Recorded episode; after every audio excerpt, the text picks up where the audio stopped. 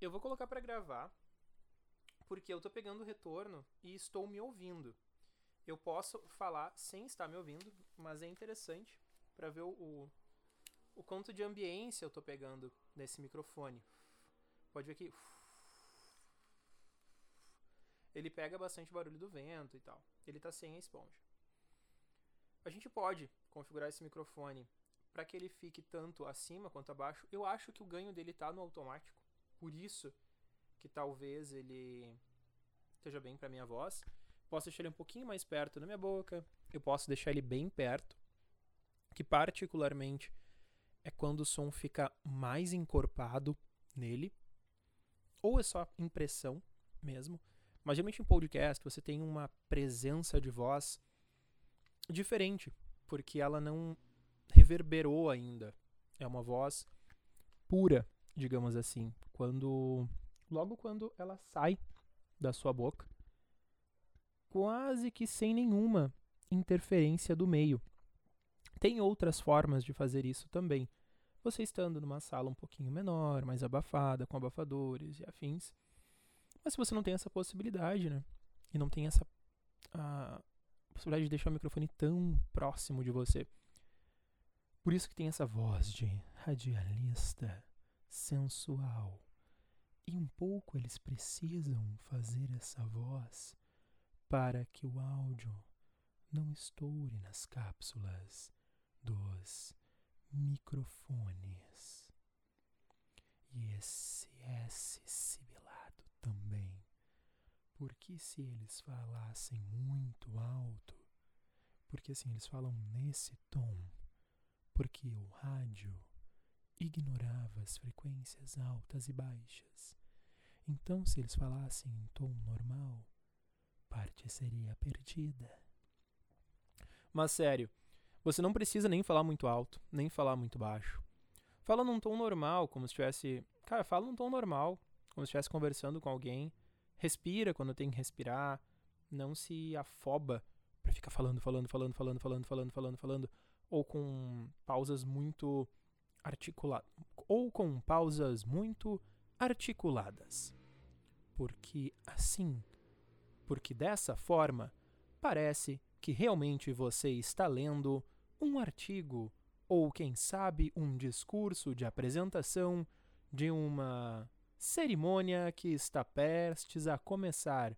E como você não tinha domínio do texto porque você recebeu a pauta instantes antes de subir ao púlpito, você fica falando com pausas exageradas e não é assim, não é legal, não é gostoso de ficar ouvindo uma pessoa por 5, 10, 30 segundos que seja.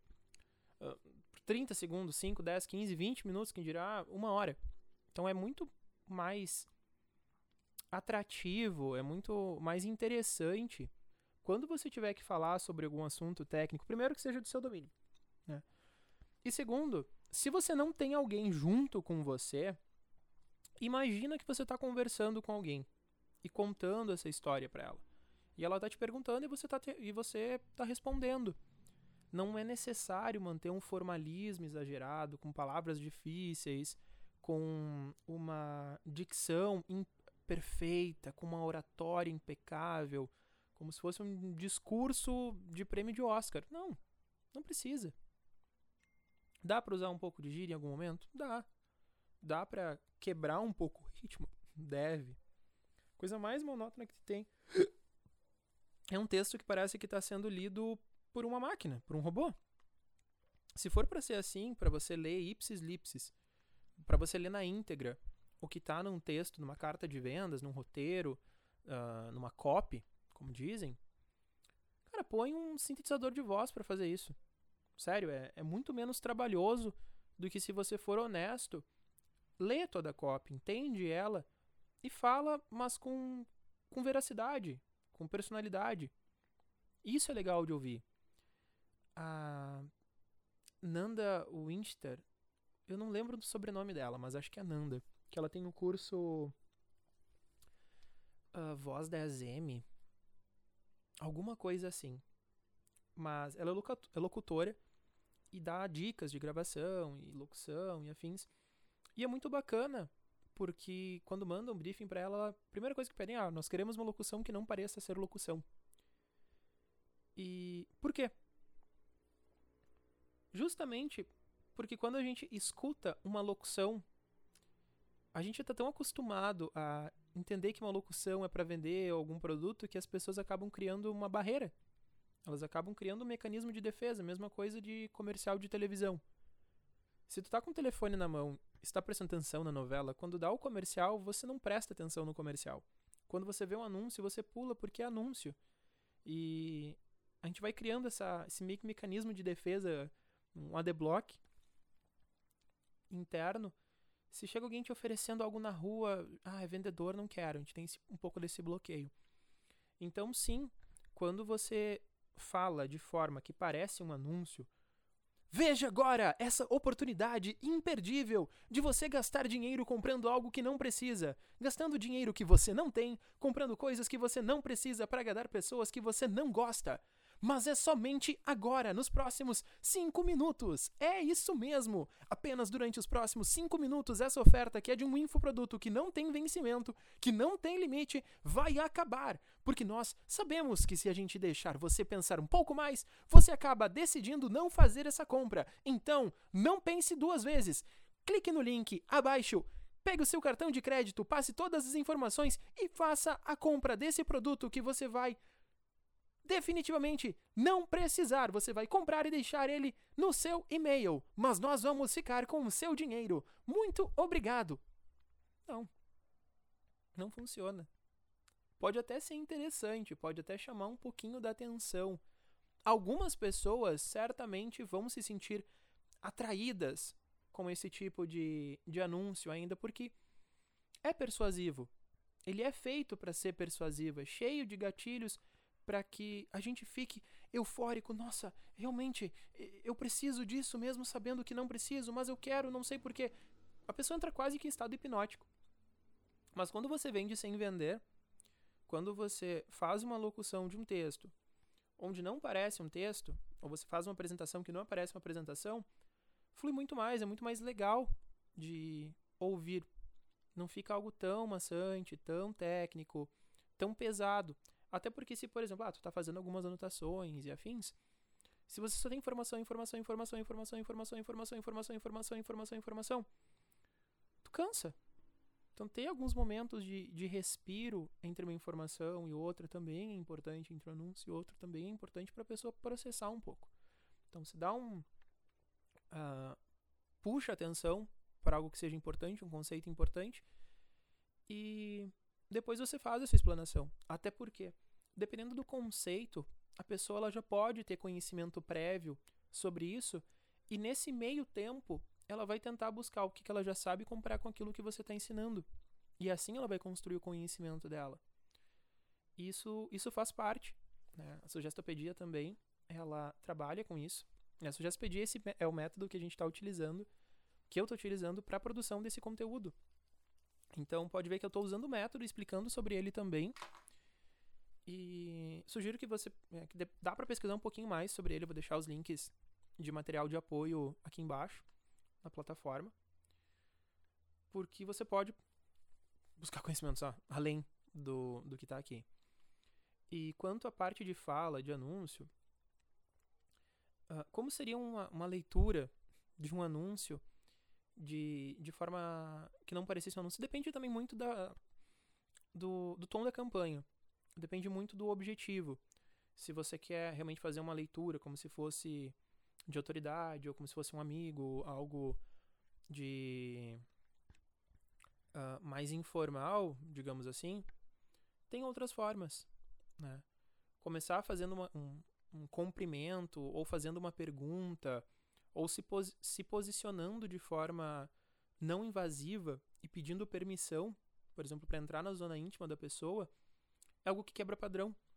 Porque o cérebro também está tão acostumado a ser invadido e ter uma comunicação bem violenta, de certa forma, que quando há uma comunicação não violenta, com pedido de permissão, com avanços é, progressivos dentro da oferta funciona um pouquinho melhor. Você desarma a pessoa. Oi, tudo bom? Oi, me diz uma coisa. Você já teve problemas para lidar com o seu cartão de crédito? Opa, chamou atenção. É, sabe quando chega a fatura no final do mês e parece que você simplesmente. Sabe quando chega a fatura no final do mês e você toma aquele susto e você fica pensando: nossa, como é que eu gastei tanto? Alguém deve estar usando meu cartão de crédito. Não, não pode ter sido eu. Pois é. A gente acaba gastando um pouquinho mais do que deveria porque a gente não tem uma coisa chamada planejamento financeiro. E eu tô te convidando para participar entre hoje, daqui a uma meia hora, uh, hoje, a partir das 8 horas, a conhecer o nosso. Tô te convidando. Então eu quero te fazer um convite. Uh, então, gostaria de te convidar para que. Uh, então, se você tem esse problema, gostaria de te convidar para participar hoje às 8 horas de um. Queria te convidar pra. Cara, viu? Quando eu tento fazer alguma coisa sério, trava. Uh, porque eu fico tentando fazer algo perfeito, não foi de improviso. Mas vamos de novo. De puxar o gancho do cartão de crédito. Oi, tudo bom? Me diz uma coisa. Quando chega a fatura do cartão de crédito, tu também toma um susto? Parece que não foi você que gastou tudo aquilo. E nossa, porque eu tô passando. Porque eu já passei por isso. Eu tô passando. Estava passando por isso. E sei quão é horrível. Tu vê a fatura no final do mês tomar aquele susto. Fica pensando, nossa, como é que eu gastei tanto dinheiro sem me dar conta? E por isso eu queria te convidar para um evento hoje às 8 horas, que vai falar um pouquinho sobre inteligência financeira. Uh, um pouquinho mais sobre como a gente pode diminuir esses gastos excessivos ao longo do, ao longo do mês para que a gente não tome esse susto no, no, com, com a fatura do cartão de crédito. Posso contar com a tua presença? Uh, se tu quiser participar, clica aqui no link abaixo, deixa teu nome e teu e-mail, que a gente vai te enviar um lembrete para te participar desse evento, que vai nos ajudar, que vai te ajudar um pouquinho a entender o porquê que você acaba gastando mais do que imagina e fica tomando esses sustos na fatura do cartão de crédito. Tá bom? Te vejo lá. Foi mais sutil. Não foi aquela coisa. Você! Hoje, às 8 horas! No YouTube! Você que tem problemas com cartão de crédito, você que gasta mais do que deve, você que está infundando em dívidas, você precisa participar do nosso Super Mega Ultra Power treinamento de inteligência financeira. Não, sabe? Convite. Tem uma estrutura? Tem. Tem que passar informações? Tem. A pessoa tem que conseguir ser capaz de fazer aquele filtro do 5W2H sem necessariamente essa informação ser explícita. Né? Isso também faz parte da, da lauda. Isso também faz parte da interpretação da pessoa do anúncio. Ela tem que ser capaz de extrair as informações importantes para ela uh, sem necessariamente elas estarem na ordem que ela espera. Então ela sabe que o evento é hoje, ela sabe o que se trata, ela sabe o horário, ela sabe o que ela precisa fazer para que isso para participar. Essas perguntas elas precisam ser respondidas sim, em um curso, em um evento, mas não necessariamente explicitamente. Né? Onde, quando, por quê? É, faz parte de um filtro, de certa forma. Isso mesmo acontece com um curso, com uma aula, com uma explicação, com uma oferta, com uma faculdade. Várias coisas, várias ações, produtos, informações, cursos, formações, treinamentos, livros, eles têm um objetivo eles servem para que você tenha uma determinada pergunta respondida. E ao final, seja da leitura ou da formação, essa resposta ela tem que ser afirmativa. A exemplo na metodologia, que trabalha bastante com isso, da Uniaselv. Sempre no início de cada capítulo de uma nova aula, de, um, de uma matéria, de um curso, eu fiz pós-graduação em gestão, gestão de vendas.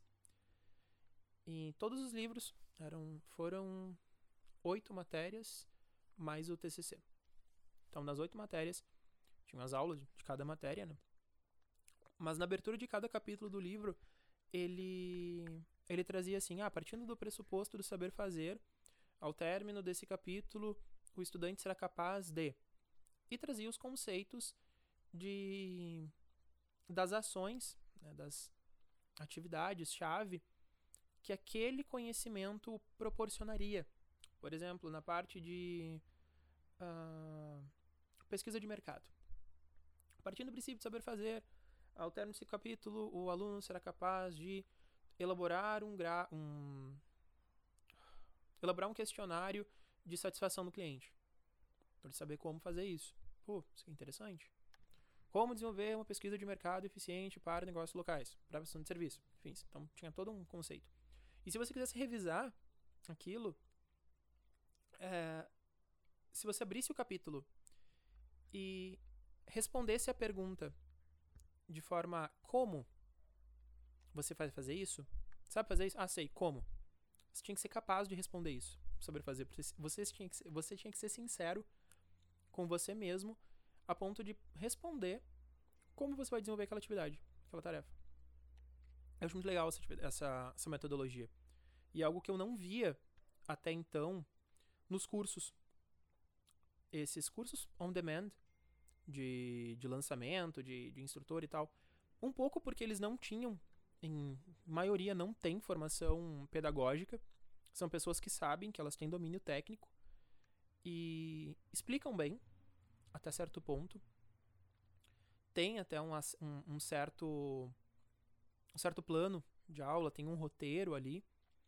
Entretanto, eles não utilizam mecanismos de avaliação para que você consiga saber o quanto você está sabendo sobre aquele assunto. Tem uma frase que eu digo, uma frase que uma, uma vez eu disse e meio que serviu de lema. Uh, eu não sei o que eu não sei. Ou como é que eu vou saber o que eu não sei se eu não sei o que eu não sei? Eu não tenho como saber o que eu não sei se eu não sei o que eu não sei. É, é meio bizarro, mas assim, se eu fosse trocar os não seis por sinônimos, é, como é que eu vou saber o quanto eu sei se eu não sei? Uh, como é que eu vou saber o quanto eu sei se eu não tenho um parâmetro para ter conhecimento do quanto há para saber. Por exemplo, eu não sei que eu não sabia que a pós-graduação tinham 10 matérias. E eu estudei duas. E se me perguntarem quantos livros são? Não sei. Eu não tenho como saber. Eu ainda não sei que eu preciso saber. Não, não tenho acesso a essa informação. Eu não sei. Né? Então eu não sei o que tem para ah, já tá sabendo, já entendeu tudo? Não sei, o que, que é o tudo? Ah, são 10 matérias. Bom, então eu aprendi duas. Faltam oito. Então agora eu sei o quanto eu sei. Eu sei 20%. Se são 10 matérias, 2 matérias, 20%. Tá. E eu percebo que falta um pouco desse instrumento, desses instrumentos de avaliação em cursos, informações e afins. Por isso, além da sugestopedia, ah, durante a pós-graduação também fiz formação em metodologia de ensino superior, entendendo um pouco da, dos processos avaliativos com base em cada escola, escola jesuítica, escola inglesa, escola francesa, escola americana, escola brasileira, uh, jesuítica foi primeiro, né? Uh, e cada uma tinha processos. A escola alemã e cada uma tem seus processos avaliativos, as suas formas didáticas e afins. E o processo de avaliação é uma coisa que eu acho interessante até para você se testar, para saber o quanto você sabe. É, é legal isso. Não Hoje a gente foge do parâmetro de avaliação quantitativa para fins meramente de comparação entre colegas de nota. Ah, eu tirei 70, você tirou 80, mas o quanto você sabe mesmo? Serve mais como parâmetro interno. Quanto quanto à questão da forma, o conteúdo sempre vai ser mais importante. Eu resolvi fazer o podcast. Uma, porque para mim é mais fácil eu simplesmente falar do que ficar gravando. E por mais que eu tenha equipamento, mas o fato de gravar algo implica em câmera, cenário, luz, foco, tá olhando para câmera. Uh, o processo de edição é mais demorado, processo de upload é um pouco mais demorado. E eu preciso ter o cenário bonitinho, eu preciso ter uma luz decente, eu preciso estar vestido adequadamente. Não que eu não possa gravar de qualquer forma, não de qualquer forma, mas gravar em qualquer lugar, com qualquer equipamento. Mas eu gosto dessa interação que tem por por áudio. Inclusive, se for, se necessário for, ter material complementar, eu vou dar um jeito de incluir essa apresentação e ficar falando.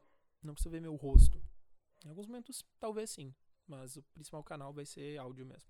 Eu gosto.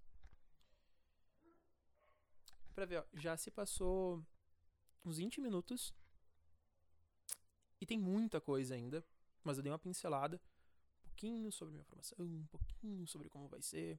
Esse, vai ser, esse aqui é o episódio de introdução. Ele tá um pouco monótono, tá bem, bem mais falado do que qualquer outra coisa. Talvez eu coloque uma trilha sonora, talvez não. Mas faz parte do processo. Então as aulas serão um pouquinho mais extensas também.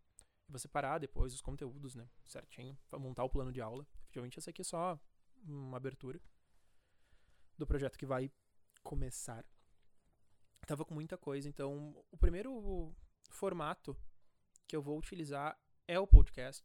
São gravações em áudio, porque são a minha base. Eu gosto desse formato, porque eu comecei, eu aprendi muita coisa sobre cultura de forma geral ouvindo podcasts. Eu trabalhei em rádio no na minha pré-adolescência e na minha adolescência, tive programa de rádio.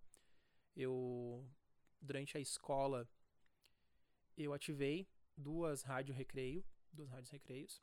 Tinha a MDA na Marquesa Alegrete e depois a rádio RPM com era com o Felipe comigo, um colega.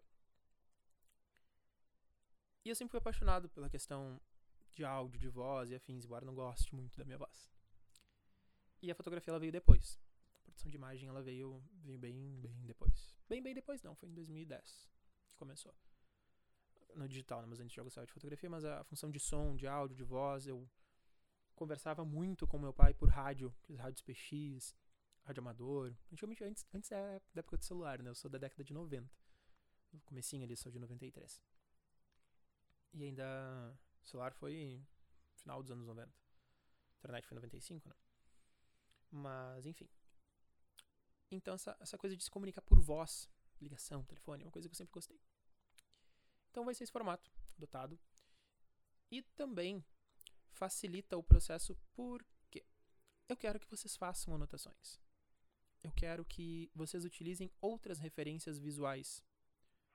Quero que vocês leiam livros. Eu vou indicar livros. Ou ouçam livros enquanto estão fazendo outra coisa. Ou utilize esse momento para meditar, para se concentrar, para colocar uma música de fundo se quiser também. Que seja adequada ao que vocês gostem. De novo, com o processo da sugestopedia, provavelmente, provavelmente vocês uh, serão orientados em outro momento a criar uma atmosfera antes de iniciar uma nova aula. Eu não quero que seja apenas um áudio de entretenimento que vocês ficam ouvindo enquanto estão fazendo academia. Não. Eu quero e esse treinamento vai ser formatado, está sendo formatado para que essa metodologia de aprendizagem ela seja eficiente. Para ser eficiente, ela tem algumas alguns pré-requisitos, digamos assim. Então, estar em, em estado de meditação, digamos assim, e se preparar antes da aula, já deixa todo o material que você vai precisar na mesa, se tem que pegar água, se tem que pegar papel, caneta. Antes de começar, deixa tudo pronto. Depois que deixou tudo pronto, para uns 5, 10 minutinhos, fica em silêncio, respira, vai deixando todas as preocupações do dia que aconteceu ou pro dia que vai acontecer de lado. Concentra no momento presente, trabalha a respiração. Se já quiser, já pode colocar uma musiquinha de fundo, uma música tranquila. Uh, música que você goste, de preferência instrumental, para você não se concentrar na letra. Então deixa um ritmozinho tranquilo. Eu recomendo música clássica. Por quê? Porque é música tranquila. Né? Teu cérebro vai funcionar de forma melhor assim. de forma geral, o curso ele é um pouco mais introspectivo, não é tão enérgico, energético. Então, se fosse, recomendaria uma, um rockzinho leve, um, um eletrônico, dependendo do ritmo da aula. Mas, geral, música assim de fundo, somzinho de bar, de cafeteria, afins, funciona muito bem. Um ruídozinho branco. Funciona bem para esse momento. Então, ter essa, esse estado de música de fundo, já deixar tudo pronto, criar um ambiente propício para aprendizado sem uh, rede social, sem internet, internet para ouvir, né? Mas sem distrações, sem alarme, sem agenda. E você está presente nesse momento. Assim como se fosse uma sala de aula. Né? Porque quando a gente está em sala de aula, a gente respeita uh, que a gente não pode usar celular, que não pode usar internet, que tem que se concentrar naquela matéria e a gente estuda. Por que, que em casa seria diferente isso? Então, criar toda essa atmosfera, ela é muito importante para o desenvolvimento. Então, se tiver que fazer alguma anotação, sugiro que tenha um caderno para toda essa formação. Coloquem a data que vocês. Cara, vai ser assim, ó, quase que como se fosse voltando para o ensino fundamental, ensino médio. Ensino médio nem tanto porque o professor não era tão chato com o caderno, mas ensino fundamental o professor era. De colocar a data, de colocar como é que tá o dia, de colocar como você, está se sentindo, colocar a cidade que você está, algum pequeno comentáriozinho sobre o seu humor, sobre o seu estado de espírito, sobre o que você fez de legal antes de começar a aula, para ter aquele cabeçalho. E fazer as anotações que forem pertinentes, seja ela as anotações escritas, com desenho, com diagrama. Eu tenho uma, um material específico para visual thinking, pensamento visual também, que esse sim tem que ser em vídeo, mas vai ser ugly face, não vai aparecer meu rosto. Vai aparecer só o, a, a tela da apresentação mesmo. Aí tem que ser. Não necessariamente que precise ser, né? Mas é mais legal é, esse conteúdo, conteúdo em vídeo. Então vai ter também nos, nos módulos complementares né, ferramentas e hackzinhos para que você consiga aprender a aprender de novo. Então, como você quiser, mas tem essa, essa informação toda centralizada. De forma, e papel e caneta, sim. Não quer, não, não confie na, só no computador. Tá? Por quê? Função de utilizar papel e caneta, você utiliza áreas do cérebro muito maiores. Uh, muito maiores no sentido de você estimula mais o cérebro. Você desenhar, por exemplo, um quadrado numa, num papel é diferente de você simplesmente pegar um quadrado e arrastar no mouse, com o mouse. Antes que você tente desenhar ele, né? Se você, se você estiver fazendo as anotações de forma manual, movimentando o pulso, criando as formas, ok. Utilizando uma, um tablet, uma caneta digitalizadora, assim. Mas ainda assim, papel e caneta funciona muito melhor. Tem questão tátil. Uh, vai ter outro módulo também explicando sobre o Sexy Canva. E não necessariamente sobre o sexy Canva. É, é um conteúdo complementar, mas é com relação aos cinco sentidos, estimulação, sobre estimulação sensorial. Então, por que, que o papel e caneta ainda é mais efetivo do que uma tela para fazer anotações? Né? Porque o papel e caneta ele desperta mais sentidos, tem a função auditiva de você ouvir o lápis passando pelo, pelo cara parece bizarro, parece bizarro, mas é, é real. Do lápis sendo passado ali pelo papel, questão do toque, do tato pela textura propriamente do papel, então isso vão, vão se gravando estímulos e, e estímulos durante o processo. Questão visual, também quando você vai criando. O paladar, por incrível que pareça, também é estimulado se você tem aquele hábito de morder o lápis, morder a caneta, ou levar alguma coisa à boca, que é perfeitamente normal. Mas você não tem isso numa tela. Né? Quando você põe uh, num lápis, alguma coisa assim, você vai estimulando um pouquinho mais. E uh, a parte olfativa, o cheiro do papel, o cheiro da caneta, o cheiro da tinta, por mais que pareça imperceptível, a gente acaba percebendo. Então, tem mais alguns segundos. Eu já comentei sobre um pouquinho sobre metodologia, vou falar um pouquinho mais sobre ela. Uh, esses conteúdos que são complementares a, a todo o processo de conhecimento. e agradecer a atenção de vocês. Então, falaremos ao longo dos próximos capítulos sobre a parte de psique, parte de psicanálise, não psicanálise porque eu não sou psicanalista, tá, gente? Eu sou analista de sistemas.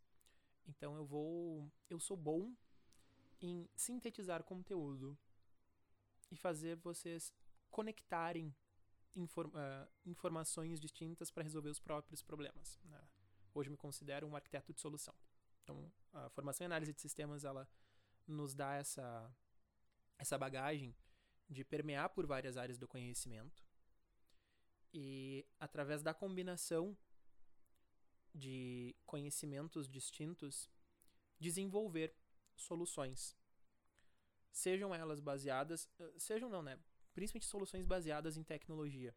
Então, se por exemplo, eu tiver que desenvolver um sistema para a área de psicologia, eu preciso ter entendimento do das regras de negócio, ter entendimento do domínio de conteúdo de ação. Então, tem que estudar um pouco sobre psicologia para poder conversar com um especialista, um psicólogo, para que ele me informe os requisitos necessários para que esse sistema que vai ser desenvolvido funcione bem. Né? Porque ele objetiva com esse sistema. Um questionário, ah, tem um questionário, tem a régua de, de Kant. Na regra de Kant. Eu tenho uma régua lá. E ela tem essas regras de negócio. Tem as regras psicológicas por trás dela. Mas eu, como analista, eu preciso entender como que funcionam essas regras para poder desenvolver os meus sistemas. Então, o meu conhecimento de análise de sistemas funciona muito, muito como isso. Então, tenho, entendi, tenho que ter entendimento do, de compreensão de áreas afins para que vocês aprendam. Né? E a minha formação em metodologia de ensino superior também ajuda. Então me dá gabarito para isso. E se você precisar de de atendimento, profissional, procure um profissional. A gente vai falar sobre administração, sobre contabilidade, gestão de negócios, psicologia, coach, sobre pedagogia, sugestologia, sobre fotografia, sobre arte, literatura, português. Então, não necessariamente preciso ser professor ou especialista em cada área, porque eu vou pincelar conceitos já uh, notórios, de notório saber. Eu tenho formação em nível superior, então eu posso fazer pesquisa. Não que outra pessoa, pessoa não possa fazer pesquisa, né? mas eu fiz pesquisa. Então, funciona, pesquisa funciona assim também, né? Pego dois, três artigos ali, enfim. Mas é isso, muito obrigado, falou, valeu. Até a próxima.